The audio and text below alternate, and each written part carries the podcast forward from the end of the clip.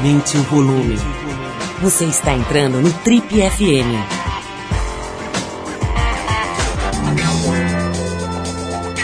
Oi, eu sou o Paulo Lima e a gente começa agora mais uma edição do Trip FM, que é o programa de rádio da revista Trip. Já são mais de 32 anos no rádio brasileiro. Bom, e na edição de hoje do Trip FM a gente abre uma série de entrevistas especial que vai ser focada no universo corporativo e financeiro. Bom, acho que nem preciso dizer que o mundo está passando hoje por uma das maiores transformações da história recente. E essas mudanças estão acontecendo por todos os lados a uma velocidade absolutamente alucinante. Isso tudo somado a uma importante crise financeira gera, claro, evidentemente, um sentimento de insegurança relacionado principalmente aos aspectos profissionais e financeiros da vida das pessoas. Todo mundo confuso, ansioso, com medo é o estado geral, aí generalizado. Por isso mesmo a gente decidiu trazer aqui para o Triple FM algumas pessoas que se destacam nessas áreas, figuras que estão à frente de grandes, sólidas e respeitáveis empresas brasileiras e que também lidam com todo esse tipo, todo tipo de sentimento humano. E é justamente esse ponto que a gente vai abordar de forma especial nessa série que a gente abre hoje aqui com a presença do diretor de estratégia e organização do Banco do Brasil, Carlos Alberto Araújo Neto. O Neto é funcionário de carreira do banco, onde ele ingressou em 1983, com apenas 15 anos na época como menor aprendiz.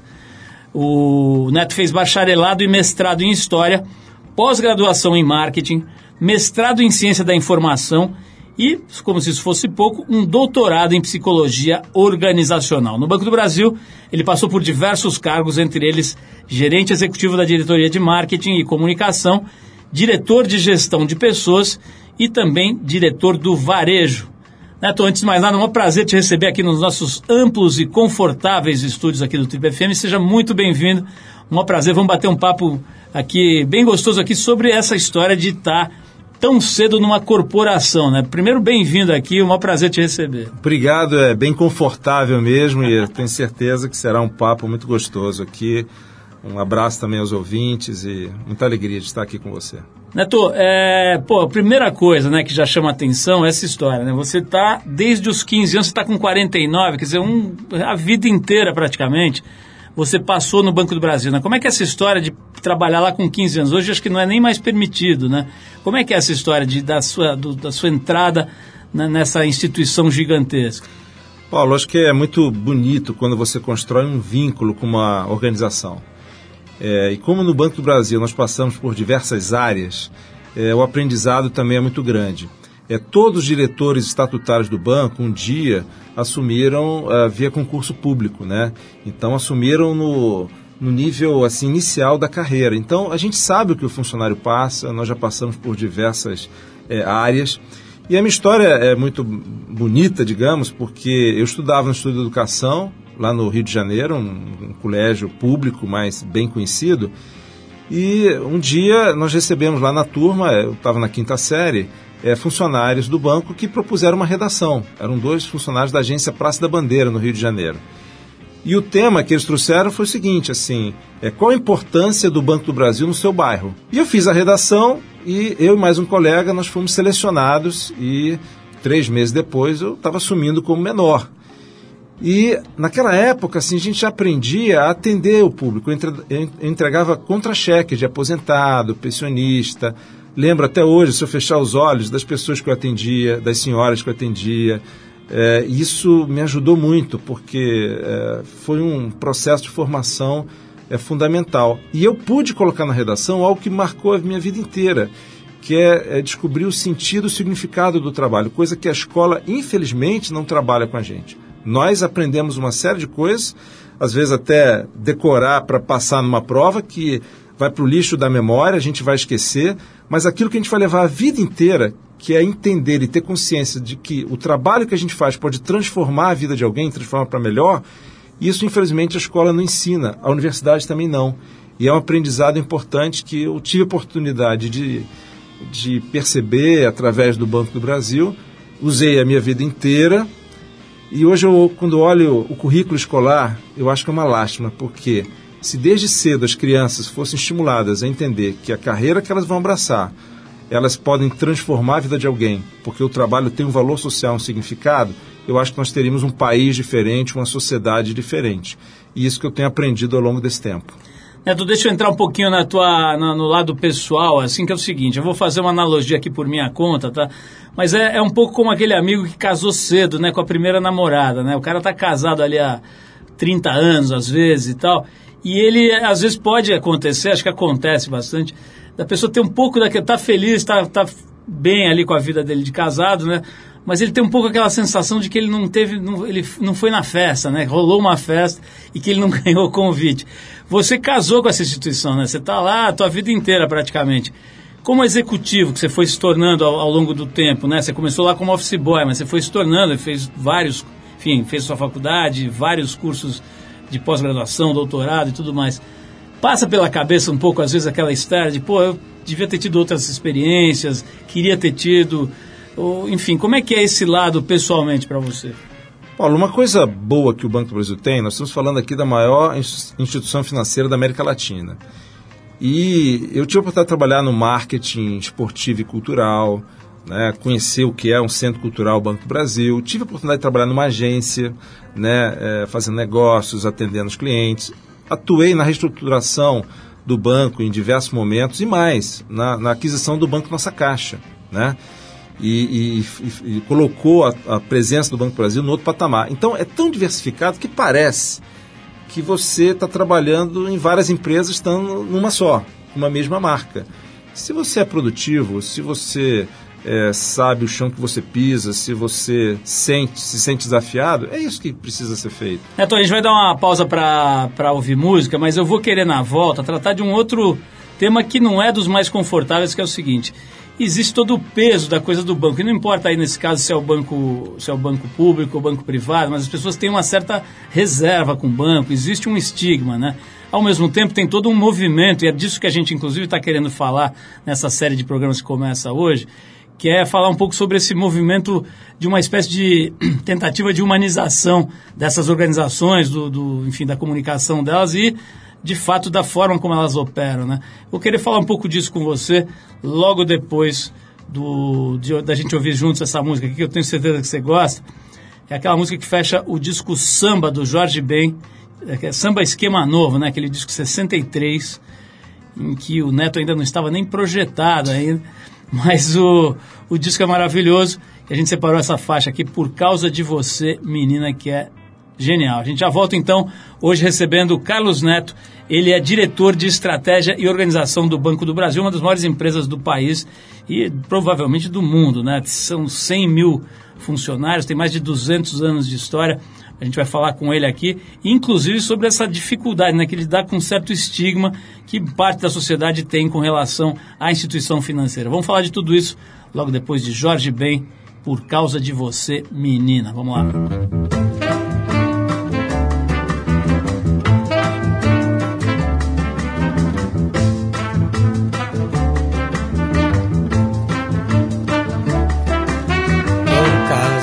Você bate em meu peito. Baixinho, quase calado, um coração apaixonado por você.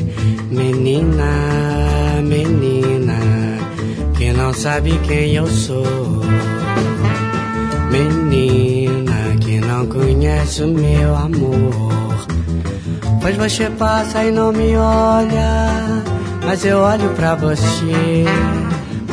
Você não me diz nada, mas eu digo pra você. Você por mim não chora, mas eu choro por você. Você por mim não chora, mas eu choro por você.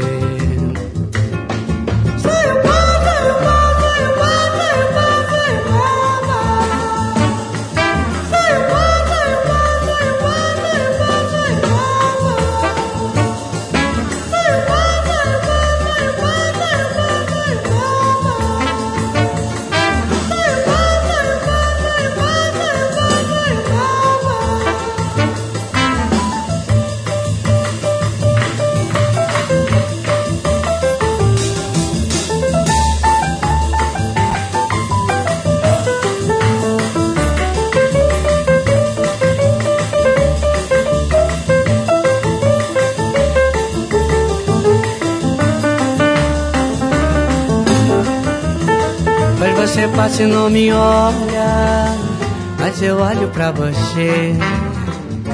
Você não me diz nada, mas eu digo pra você. Você por mim não chora, mas eu choro por você. Você por mim não chora, mas eu choro por você.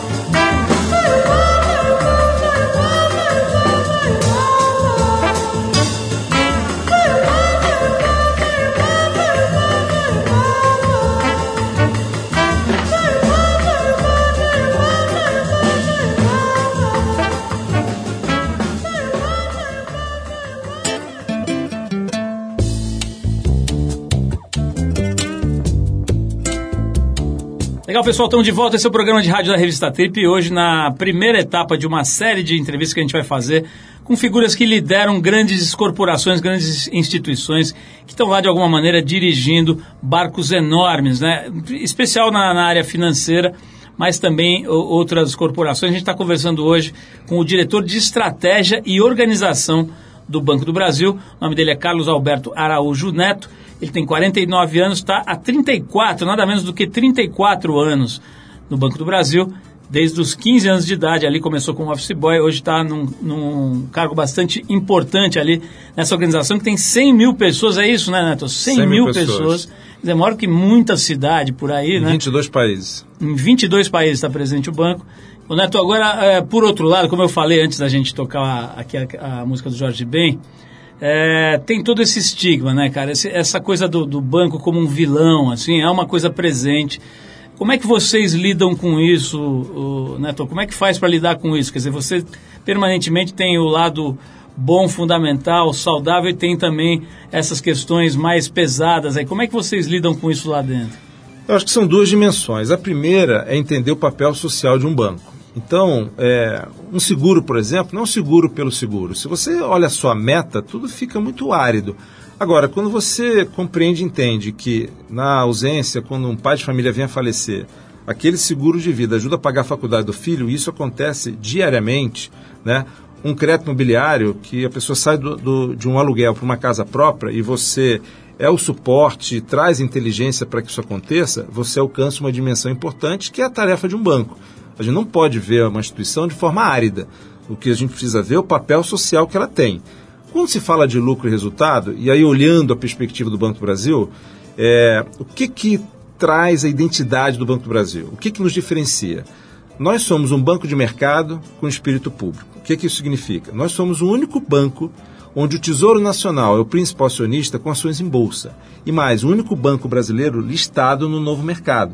Nós prestamos contas a analistas de mercado, nós prestamos conta aos, aos acionistas minoritários. Né? É, quando nós olhamos o nosso comitê de sucessão na empresa, a coordenação é feita por, pelo representante de um acionista minoritário, a composição desse, desse comitê é formado 50% por representantes dos acionistas minoritários. Então, o banco tem um padrão de governança é, diferenciado. Nenhum outro banco público tem essa característica. Ao mesmo tempo, espírito público, por quê? Nós estamos em cidades do interior do país que nenhum banco privado está. Vou citar um exemplo. Em São Domingos do Capim, no interior do Pará, onde a renda não circula como em São Paulo, é fácil você ter uma agência bancária em São Paulo. A renda circula aqui. E no interior do país, um país com dimensões continentais, se o Banco do Brasil não estiver lá, quem vai apoiar a agricultura familiar? Quem vai trazer programas importantes como o Pronaf? E é uma cidade que eu tive oportunidade de visitar, onde a gente tem, né? É, só na prefeitura e no Banco do Brasil que você encontra ar-condicionado. Nós estamos no meio da floresta amazônica, ali a gente está onde acontece a pororoca, ou, ou, seja, do Oiapoque ao Chuí, a presença do banco faz é, um processo de integração nacional importante, porque a renda precisa circular. Quem conecta uma pessoa que está lá com alguém que está aqui em São Paulo? É o Banco do Brasil. Né? Então, essa característica nos diferencia. É, e é fácil explicar isso internamente e, e, a gente precisa reforçar cada vez mais para a sociedade. Então, essa, essa, era uma das perguntas que eu ia te fazer já, e vou fazer aqui, agora, agora, angulando um pouquinho diferente, que é o seguinte. Você, como você falou, né, vocês são um banco, como é que, é que você falou? Um banco... Banco de mercado com espírito, espírito público. público, né? Como é que é, cara, para competir? Porque entre as organizações mais agressivas no sentido da comunicação, da eficiência, da coisa, estão os bancos com certeza, né? E os bancos privados, eles têm muito dinheiro, além de ter bastante gente boa lá para pensar comunicação e etc. Como é que faz, cara, por exemplo, para competir com eles, não só nessa área de comunicação, mas como como empresa mesmo, né? Quer dizer, você, por exemplo, você já mencionou, você é obrigado, às vezes, imagino, a estar em cidades, cara, onde você não tem lucro, mas se você tirar a agência dali, a cidade desmonta, né? Como é que é de maneira geral, como é que tem sido de maneira geral para um banco tão grande, é o maior da América Latina, é isso? Sim. Maior instituição financeira. Como é que tem sido, cara, para uma instituição desse tamanho, que tem as vantagens da, do, do, do, do, porte gigantesco, mas também tem o peso? Vocês têm conseguido é, é, competir de igual para igual com os bancos que não têm essa preocupação pública? Assim, Paulo, é, cada banco vai ter a sua estratégia, a sua especificidade e, e, mais, aquilo que projeta em termos de rentabilidade. Então, o fato do Banco do Brasil ter ações listadas em bolsa, e mais do que isso, somos o único banco listado no novo mercado da B3. Então, o nosso cliente, o nosso acionista sabe que aplica e investe numa empresa confiável, numa empresa que declara os retornos que dará aos acionistas e também o nível de confiança é, em relação aos nossos clientes. Esse, essa dimensão do Banco do Brasil, a sociedade sabe, conhece os seus clientes acionistas também. Então, de novo, nós estamos em cidades e atuamos em mercados onde, por vezes, os outros bancos não atuam. Então, esse nível de riqueza a gente precisa reconhecer e perceber também. Né? Quando nós operamos no agronegócio, nós não estamos operando apenas com as grandes empresas. Nós estamos operando também com o pequeno produtor que talvez não traga um retorno de rentabilidade que outros bancos talvez é, é, é, podem almejar. Ou seja, essa forma de atuar na sociedade, isso gera um valor e gera uma riqueza que nós entendemos é percebido também. Né? Neto, vou fazer mais uma pausa para a gente ouvir música. Na volta, vou querer saber um pouco da tua formação aqui. Estou vendo 52 diplomas aqui na minha frente. Então. tô até, pô, não deve ter nem parede lá na sua casa para pendurar. Vamos falar um pouco sobre isso, né? Essa tua formação, evidentemente, foi feita ao longo desse tempo todo que você trabalhou, enquanto você trabalhava no banco e tal. Fala um pouquinho disso e também é, um pouco mais sobre concorrência, comunicação de banco e humanização de banco, né? Que é um processo aí que, para algumas pessoas, é até difícil imaginar que isso possa acontecer.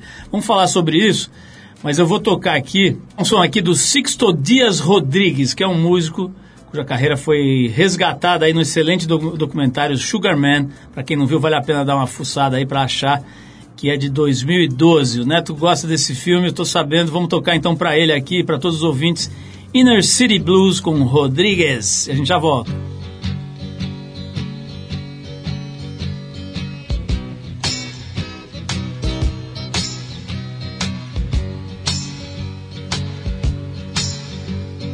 Going down a dirty inner city side of road, I plotted.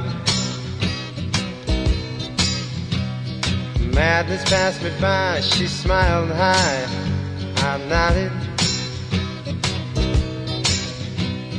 Looked up as the sky began to cry, she shot it. Met a girl from Dearborn early six o'clock this morning, Colfax. Asked about the bag. Suburbia's such a drag, won't go back. Cause Papa don't allow no new ideas here. And now he sees the news, but the picture's not too clear. Mama, Papa, stop, treasure what you got. Soon you may be caught without it. The curfew set for rain, will it ever all be straight? I doubt it.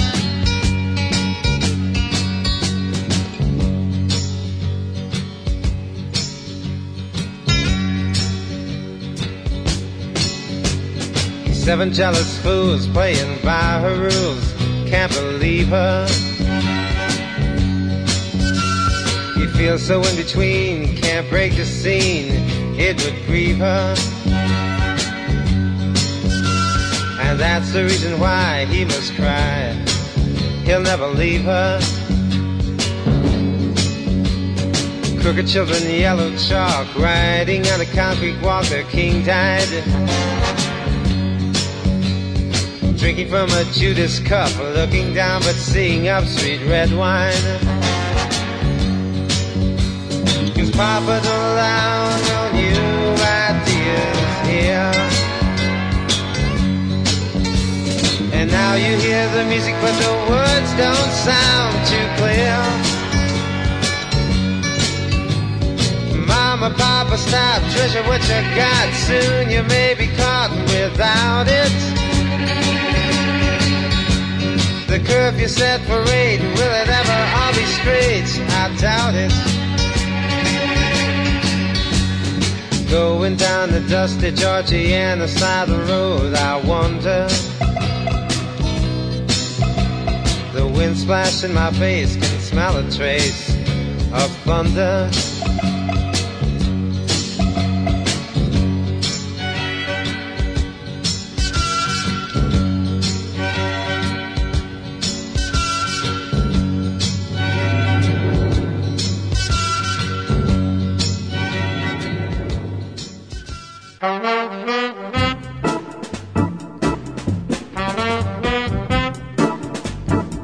Ok, se você ligou o rádio agora, hoje a gente está começando uma série de entrevistas com líderes de grandes corporações, grandes empresas, e em especial da área financeira. A gente está abrindo esse papo com o Carlos Alberto de Araújo Neto, que tem 49 anos, trabalha no banco simplesmente desde os 15 anos, 34 anos de empresa, e hoje ele está nessa posição importante que é diretor de estratégia e organização de um banco, do Banco do Brasil, né? Você imagina, cara, o cara que é responsável pela organização de um lugar que tem 100 mil funcionários, atua em 22 países e tem 206 anos, é isso, né? Isso, de existência. Realmente não deve ser fácil você abrir a agenda e falar, bom, hoje eu vou organizar isso aqui. Mas, Neto, é, quero dizer para os ouvintes também o seguinte: o Banco do Brasil está nos apoiando aqui, muito orgulho, a gente tem esse apoio aí já há mais ou menos um mês. Mas a gente não vai falar só com o Neto, a gente vai conversar com os profissionais de outros bancos também. É, para que a gente tenha aí uma, uma panorâmica né, de como é que estão essas cabeças, né, esse, esse setor. Neto, vamos falar um pouquinho dessa, dessa. Eu brinquei aqui que você não tem mais parede para pendurar diploma. De fato, você tem uma, uma carreira acadêmica aqui muito respeitável, né? Algumas uh, cursos de pós-graduação, doutorados, etc., é, mestrados, né? É... Como é que é, cara? Acho que uma das... Da, existia, o, o Paulo Miklos esteve aqui semana passada e falou hum. que ele realizou o sonho da infância dele de, e de muita gente, que era ser um, um rocker, né? Um roqueiro. É, você realizou o sonho de uma parte grande da população aí que sonha em ser funcionário do Banco do Brasil e tal, né? Tem, até hoje tem uma mística, assim, em torno disso. No passado isso era muito forte, né? No tempo dos nossos pais, nossos avós, assim, era uma coisa assim, tipo, chegar na lua, né? Conseguir ali passar no, no, no concurso e tal. É, e eu estou vendo aqui que parte dessa história, quer dizer, passa por um fomento à tua, ao teu desenvolvimento acadêmico. É isso mesmo? Ou é mais uma questão pessoal de ter ido atrás? Quer dizer, o banco ele incentiva de forma especial isso? São as duas coisas, Paulo. Eu acho que eu já trazia dentro de mim, eu não sei expli é, explicar exatamente quando começou, de buscar o significado das coisas. Né? Eu era um adolescente, mas eu, eu ficava muito ligado, entender o significado, o sentido das coisas. Isso sempre me acompanhou. E isso, isso apareceu na redação e aqueles funcionários que avaliaram a redação são funcionários do banco, assim, puxa, a gente quer alguém que busque o sentido, o significado das coisas. Houve uma liga aí. Eu diria que não foi nenhuma liga entre um jovem e a instituição. Foi entre um jovem e outras pessoas mais experientes que viram uma liga de busca de sentido e significado. E eu sou grato a essas pessoas porque abriram um horizonte para mim. Né? Eh, nas férias, meus primos na praia, eu né, cresci no Rio de Janeiro, eu tinha que deixar a praia mais cedo nas férias, pegar um ônibus, sair da Barra da Tijuca para ir para a Praça da Bandeira. Mas fazia isso porque entendia que isso era importante para a minha formação. Né? Quando eu passei no vestibular em economia, porque eu comecei é, fazendo economia na Federal Fluminense, ninguém na agência, assim, é, me deu os parabéns por ter aprov sido aprovado no vestibular numa federal, porque naquela época o banco não valorizava muito a questão da formação. Você crescia pela antiguidade, pelo tempo de banco, o que é ruim. Né? Hoje em dia o mundo não permite mais isso, o, a busca por resultados não permite. Valoriza mais a, a, a, formação. E esse caminho o banco fez da década de 80 até agora. A empresa passou a estimular mais a formação, né? Um mestrado que eu tenho na área de ciência da informação, eu passei dois anos né, dedicado ao mestrado e o banco me pagou para isso. Ah, o meu projeto de pesquisa foi a comunicação na era digital. É, meu projeto foi a implantação do portal do Banco do Brasil na internet. Naquela época, nós só tínhamos transações bancárias e não conteúdo de orientação ao cliente, dos investimentos, enfim, tudo do agronegócio.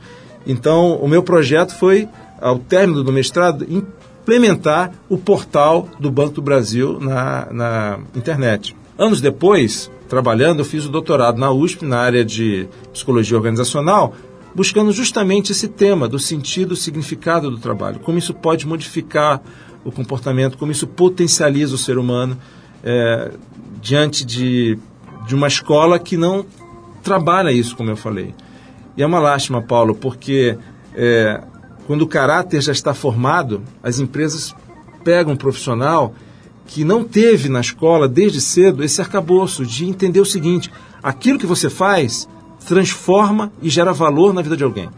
O Milton Santos, professor de saudosa memória da USP, dizia o seguinte: o que é trabalho? Trabalho é você transformar algo, é você transformar a natureza, você transformar pessoas. Isso é trabalho. Então, quando a gente cresce com essa perspectiva, você não faz qualquer coisa a qualquer preço. Você, você sabe que aquilo diz muito sobre você. Infelizmente, na nossa sociedade, a gente fratura. Porque algumas pessoas dizem que aquilo que eu faço não tem nada a ver com o que eu sou. Ilusão. Aquilo que você faz diz muito sobre quem você é. E quando a gente compreende isso, não é por uma oferta tosca que a gente faz aquilo que não deve, aquilo que vai trazer prejuízo ao coletivo, aquilo que vai trazer prejuízo ao outro. Isso vale desde uma micro-realidade, na hora que você está processando uma venda ao cliente, até em nível macro de situações que nós vemos no país, infelizmente. Eu acho que muita coisa, Paulo, passa pela educação. E é por isso que eu investi muito. Ou seja, você, depois de um dia de trabalho exaustivo, vai para o curso de inglês, vai para uma pós-graduação, vai fazer um mestrado trabalhando. Não é fácil. Você vai abrir mão de determinados prazeres na vida. Mas isso te potencializa para ser e aí transformar mais aquilo que você entende que precisa ser transformado. E tem mais uma coisa, assim, que eu acho que um profissional precisa caminhar em dois aspectos que eu acho que são básicos e fundamentais. Primeiro, conhecer a realidade, o chão de fábrica. Ou seja, saber o que acontece ali na ponta. E mais, ter uma formação acadêmica consistente. Se você juntar essas duas coisas, da teoria, do conceito e da prática, fica difícil derrubar no argumento fica difícil você abaixar a cabeça e se submeter a algo que você não concorda. Porque você tem argumentos mais consistentes. Você conhece o que, o que acontece lá na ponta e, ao mesmo tempo, você tem uma base conceitual grande. Eu nunca perdi isso da minha frente. Porque numa empresa você precisa debater, é, tomar os melhores rumos. Se você tem esses dois elementos, é difícil derrubar o argumento. O argumento passa a ser mais consistente. Então, várias coisas que você, que você, disse agora, cara, levam para uma pergunta que é que refere também a algo que eu falei no início ali, que é esse processo de humanização das empresas de uma maneira geral, né? Parece ser uma necessidade, uma obrigação mesmo, né? Uh, acho que mais até do que uma tomada de consciência, o mercado está obrigando as pessoas jurídicas a passarem a se, a se, comportar como uma pessoa física, né? Tendo, dizendo para o mundo o que elas querem que aconteça, como é que elas enxergam o planeta e tudo mais. Queria falar um pouquinho sobre isso com você, logo depois de parar aqui para fazer mais uma, uma música. A gente vai tocar Tom Waits, faixa do disco Rain Dogs, que é de 85, ano em que o, o Neto estava começando ali, né? Estava com dois anos de Banco do Brasil. Tom Waits estava lançando esse disco Rain Dogs e a faixa que a gente vai tocar agora é Jockey Full of Bourbon. Vamos lá.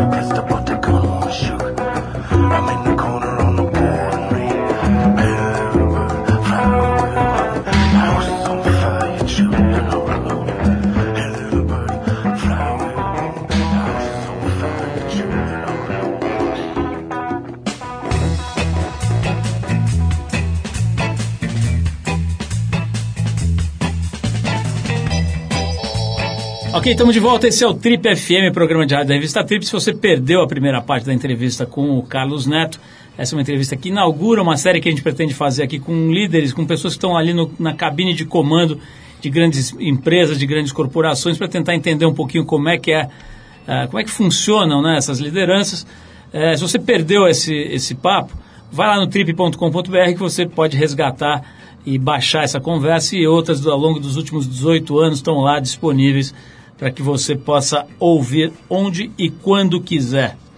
Neto, vamos falar um pouquinho sobre essa coisa da humanização, né? A gente participou com você aí do Inspira Bebê, que é uma é uma, um projeto, a gente fala aqui toda hora aqui no programa, né? Tenho falado aqui nos últimos, nas últimas semanas, é um projeto que quer discutir as questões que realmente importam para a sociedade, né? De uma forma mais profunda, etc. A gente tem tido a- o orgulho aí de participar da concepção desse projeto, né? E numa das edições do Inspira Bebê, o tema foi aquele tema da, do homem e a máquina, né? Você deve ter visto aí, um, são best-sellers, né? Eu tenho certeza que você já deu pelo menos uma olhada nos livros lá do, do Harari, né? O, o Sapiens, depois tem aquele Homo Deus. E entre as coisas muito interessantes, né, que fizeram com que a humanidade inteira parasse para dar uma olhada na cabeça desse cara, né? Desse historiador, aliás, seu colega, né, israelense. Tem aquela história, né, que está circulando muito por aí, da aquela, aquela projeção de que quase todas as funções, empregos e modos de trabalhar que a gente tem hoje serão extintos em relativamente pouco tempo, né? E, enfim, história toda de inteligência artificial e toda a revolução tecnológica que todo mundo está vivenciando no, no seu dia a dia, cada um ao seu jeito, né? Então você está lá à frente, cara, de uma área que é simplesmente estratégia e organização de um banco gigante com 100 mil pessoas trabalhando e tal. Qual é a tua visão sobre essa, digamos, essa, esse insight aí, ou essa, essa, esse prognóstico do, do, do Harari é, sobre o, o desaparecimento das funções atuais e uma reorganização completa do trabalho em relativamente pouco tempo em função da evolução tecnológica? Paulo, eu creio que algumas vão desaparecer sim, outras serão transformadas e um- novas vão surgir. É o que a gente tem visto na história da humanidade. Eu queria citar dois exemplos olhando a história. O primeiro é aquilo que Heráclito, no quinto século antes de Cristo, nos disse, que é o seguinte: as coisas fluem. Independente da sua vontade, a natureza tem constante mudança. Ninguém atravessa duas vezes o mesmo rio. Séculos mais tarde, Francis Bacon disse o seguinte: olha, Heráclito tinha razão, realmente as coisas fluem, mas nós podemos intervir no rumo da mudança. Bacon construiu toda a linha de hipótese que eh, se tornou fundamental nas pesquisas científicas, né? de você testar uma hipótese, isso veio de Bacon, ou seja, o homem pode ser protagonista dessa mudança. E Hegel eh, mais adiante, falou o seguinte: ninguém, ninguém muda nada sozinho, nós mudamos em coletividade. Se nós entendermos esse movimento da história, de que as coisas fluem, independente da sua natureza, é um tsunami. A cultura, as mudanças que acontecem, então vai mudar. Mas se nós entendermos que nós podemos ser protagonistas do nosso destino e, ao mesmo tempo, desse movimento, pensando no bem coletivo, e aí a gente traz Hegel, né? É, eu entendo que a humanidade pode ter um projeto melhor, né? É, aprendendo com isso. E aí tem outra imagem que eu queria trazer, que é Michelangelo, quando ele pinta a Capela Sistina, naquela obra dele, A Criação, e ali é o início do Renascimento, e eu acho que nós hoje vivemos um novo Renascimento baseado no poder de escolha das pessoas. Hoje você muda de banco num clique. Por quê? As pessoas estão mais empoderadas, o cliente está mais empoderado. Ele é menos voltado para a tradição e mais pela experiência dele como cliente e, e, a, e, a, e a autonomia que ele tem para fazer as suas escolhas. Isso é muito bom. Isso vale internamente para os funcionários. Outro dia participei de um congresso de RH que uma diretora reclamava que as pessoas queriam fazer concurso para o banco e ela tinha problema com isso. Eu esperei um pouco, né, até porque ela foi um tanto quanto delicada. Eu falei o seguinte: pois é, é, na Idade Média as pessoas não escolhiam religião, as pessoas nem escolhiam seus governantes. Aliás, é, a minha avó nem escolheu com quem ela ia casar. Que bom que nós alcançamos um nível da civilização que as pessoas podem escolher que empresas vão trabalhar e, e, e podem sair de uma para outra. Ou seja, que bom que as pessoas escolhem. Isso nos obriga a, a, a ser melhor, né?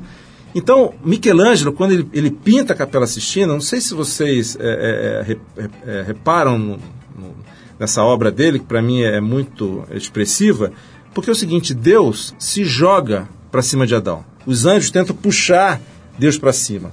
Aquilo é um, é um, marco do Renascimento, porque Deus não era retratado. Michelangelo retratou Deus, um Deus que se joga para cima do homem.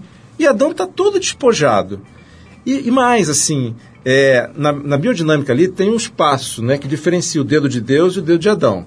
Aquele espaço é o que a gente chama de livre-arbítrio. É uma interpretação minha, não sei se é Michelangelo, mas se a gente notar bem, né, e é uma imagem é, é, é, é clássica, né, o dedo de Deus está esticado, o dedo de Adão está inclinado. Na biodinâmica, se Adão quiser, ele toca, se ele não quiser, ele não toca. Ou seja, a decisão de tocar ou não Deus, e aí vamos entender, né? Onipotente, toda a força e tudo, mas necessariamente ele pode não querer tocar. A decisão é dele. A atitude de Adão é despojada e a decisão de tocar ou não é dele. Olha que riqueza essa de você dizer: o homem agora está no centro, o homem escolhe. Nós estamos vivendo um novo renascimento. Existe uma nova criação, existe uma recriação onde, em relação à tradição, a força das instituições, eu entendo que está surgindo um novo coletivo que se conecta nas redes sociais, que se movimenta e você não tem controle sobre ela. E mais, os indivíduos estão mais empoderados, né?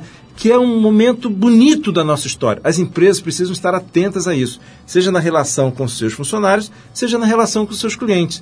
É uma nova criação, é um renascimento. Genial, Neto. Eu queria, eu queria puxar esse, esse, esse gancho aí do, do que você acabou de dizer. Hoje as pessoas estão exigindo, né, você acabou de falar brilhantemente sobre isso, estão exigindo um comportamento mais humano estão exigindo também que as empresas tenham uma, um foco em algo que não seja só o resultado. Né? Eu queria que você falasse, do ponto de vista de banco, que é um processo super complexo, eu imagino, né? uma, uma entidade que precisa administrar volumes gigantescos de relações, não só de dinheiro, mas de relações, né? entre pessoas no país inteiro, aliás, em 22 países. Como é que se humaniza? É possível humanizar? Faz parte do jogo humanizar? Como é que faz para humanizar uma empresa que tem que ser muito mecanizada, que tem, que ser muito boa em processo, tem que ser um sistema muito preciso, né? Em que você não é, tenha que ter o mínimo, trabalha para ter o mínimo possível do erro, do erro humano, né? Enfim, eu quero que você fale um pouco sobre isso, cara. Humanização numa entidade tão complexa como o Banco do Brasil? É, eu entendo que humanizar significa potencializar o humano e aquilo que você tem de melhor. Então, como é que a gente alcança isso? Quando o ser descobre sentido e significado nas coisas. É aí que você traz aquilo que você tem de melhor, é, você traz a sua potência. E, e, e, como trabalhar com isso? Primeiro, essa consciência de que o que você faz tem um poder transformador. Quando você liga no piloto automático, quando você é, descarta né, o poder de transformação que o seu trabalho tem, tudo fica de fato árido e aí você tem um ser mecânico. E, e é importante quando nós é, olhamos, porque o argumento de vendas vem a partir da consciência é, do serviço do produto que você presta. Então, quando o profissional alcança essa frequência, você conecta dois seres. Porque quem está do outro lado sabe da relevância que isso tem, porque houve uma conexão de sentido, de valor, de significado humano. Não é? Agora, se a gente perde essa visão é, do produto ou do serviço que você presta, é, o melhor da festa vai. E aí fica uma coisa de fato mecânica. E a outra dimensão que a tecnologia tem ajudado bastante é você conectar a empresa de uma tal forma que quem está na ponta pode ajudar na melhoria de um processo. Há uma inteligência ali. Se a pessoa se sente ouvida, se ela percebe que ela pode fazer diferença e ela transformar esse processo para melhor, o resultado é outro. O presidente Caffarelli, né, presidente do Banco do Brasil, ele tem o hábito de, uma vez por mês, almoçar, tomar café da manhã com funcionários de diversas partes do país. E ali é um, é um ambiente para você dizer o que pensa, dizer o que está bom, dizer o que não está bom, trazer sugestões. Ele tem um canal para isso e a gente vai acompanhando e monitorando. Por quê? Quando você percebe que a sua ideia, a sua sugestão é ouvida e a direção está aberta para que isso aconteça, a, a, empresa flui. E a tecnologia permite essa conexão, mesmo numa empresa do tamanho da dimensão do Banco do Brasil. Quantos ganhos nós tivemos, quantas melhorias nós pudemos introduzir é, na oferta aos nossos clientes através da sugestão de um funcionário. Nós temos um programa, Paulo, chamado Pensa. E é interessante porque é, alguns não acreditam e outros acreditam. Vou citar um exemplo. Teve um, um funcionário lá de uma agência Casimiro de Abreu, no interior do Rio, ele era caixa. E ele trouxe uma sugestão de melhoria de um processo, de alto valor. Ele inscreveu a sugestão, a ideia dele foi acatada, ele foi reconhecido e o gerente que implantou a ideia, porque às vezes a pessoa tem ideia, mas não tem o poder de implementar, foi também reconhecido. É, nós, inclusive, temos levado funcionários para o exterior nesse programa de reconhecimento, dependendo da, da ideia e da sugestão que ele traz. Alguns, quando ele registrou a ideia, disseram: Ah, você acha que alguém vai ouvir a ideia de um caixa de uma agência? Você acha que você vai ser ouvido? E ele pôde, com muito orgulho, dizer: Tá vendo? Deu certo. E aí você forma o protagonismo. Protagonismo é a junção de duas palavras gregas, gonia, luta, prota, favor. Protagonista é aquele que luta a favor de uma causa. Mas para você lutar, você precisa entender e ter consciência de que causa é essa que você luta. Né? O antagonista é aquele que luta contra. Esse colega que eu citei lá de Casimiro de Abreu, ele se sentiu protagonista, agente de mudança. O outro tinha desistido, tinha jogado a toalha. E é o que a gente fala: se você desiste, se você joga a toalha, não vai melhorar, só vai piorar. Agora, quando você assume o protagonismo, a revolução começa. E quando a empresa cria canais para que o sangue possa fluir, eu vou usar o exemplo do corpo humano. Né? O corpo humano é muito inteligente. Da cabeça aos pés, o sangue vai pela gravidade. E como é que o sangue circula dos pés à cabeça? O organismo inteligente vai fazendo o sangue fluir. A mesma coisa numa empresa. É, do topo para a base vai pela hierarquia. E esse modelo a gente já conhece. Mas como o conhecimento flui da base para o topo? O sangue de uma organização é o conhecimento. O sangue de uma organização é a capacidade de você criar valor através da inteligência humana.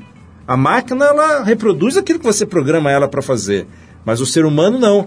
Então, o sangue de uma empresa é o conhecimento que circula e deve circular da base para o topo. E para isso a gente precisa ter canais. Tem empresas, infelizmente, com colesterol, que os vasos estão entupidos. Essas empresas vão infartar. Essas empresas não vão sobreviver nesse mundo onde você tem novos entrantes, onde você tem uma dinâmica diferente da tradição. O Banco do Brasil, nos seus anos né, de existência, e é difícil no mundo você encontrar uma empresa com mais de 200 anos, líder de mercado. Mas se a gente achar que aquilo que nos trouxe até aqui nos levará para o futuro, nós vamos infartar, nós não vamos sobreviver. Ou seja, o que nos trouxe aqui não assegurará os próximos três ou cinco anos. Por isso que esses canais precisam estar abertos para receber essa inteligência que percorre toda a organização. É, tô genial, cara. Obrigadíssimo pela tua presença. Adorei é, poder conversar com você e conhecer um pouco melhor a tua visão de mundo, né? E também obviamente que é, o, que é o interesse também do nosso ciclo aqui de, de, de entrevistas com líderes de grandes corporações, entender um pouquinho como é que tá, estão sendo pilotadas, né? Essas grandes naves aí que são fundamentais para o funcionamento aí geral da, da- do sistema, né? Vamos dizer assim. Obrigado mesmo pela presença, parabéns pelo teu trabalho, pela tua carreira aí longeva, 34 anos aí nessa, nessa empresa. É, vou tocar um som aqui que eu acho que você vai gostar também. Vamos tocar aqui um Belchior. É, a gente vai tocar Sujeito de Sorte, uma faixa bem legal dele. E dedicada aqui ao nosso convidado de hoje, que é o Carlos Neto, Obrigado. que é diretor de estratégia. Como é que é? Estratégia e organização, E organização, né? é. Do Banco do Brasil. Obrigado, Neto. Um prazer Obrigado, te um receber. prazer grande. Vamos lá. Presentemente eu posso me considerar um sujeito de sorte, porque apesar de muito moço, me sinto são e salve forte.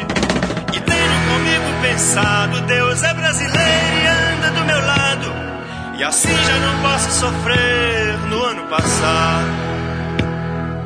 Tenho sangrado demais, tenho chorado pra cachorro. Ano passado eu morri, mas esse ano eu não morro. Tenho sangrado demais, tenho chorado pra cachorro. Ano passado eu morri, mas esse ano eu não morro. Ano passado eu morri, mas esse ano eu não morro. Ano passado eu morri, mas esse ano eu não morro.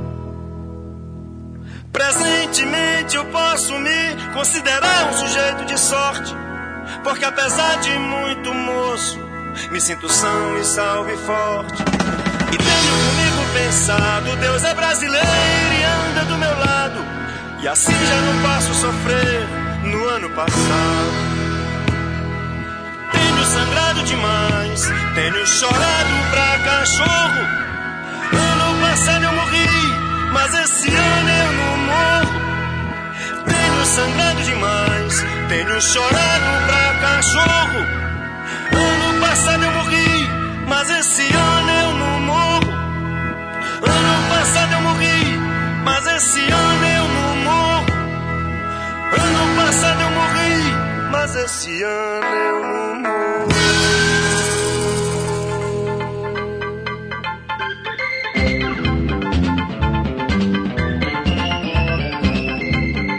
É isso, pessoal. O Trip FM é uma produção da equipe que faz a revista Trip e está há 32 anos no ar. Apresentação Paulo Lima, produção e edição Alexandre Potashev. Se você perdeu o programa de hoje ou quer escutar de novo, acesse o trip.com.br. Lá você vai encontrar um arquivo com centenas de entrevistas feitas por aqui nos últimos 15 anos. Você pode baixar essas entrevistas escutar na hora que quiser e onde você quiser. Quer falar com a gente? Escreve para radio@trip.com.br. E para ficar mais perto do nosso trabalho, procura a gente no Facebook, Revista Trip. E na semana que vem a gente volta nesse mesmo horário com mais um Trip FM. Abração, até a próxima.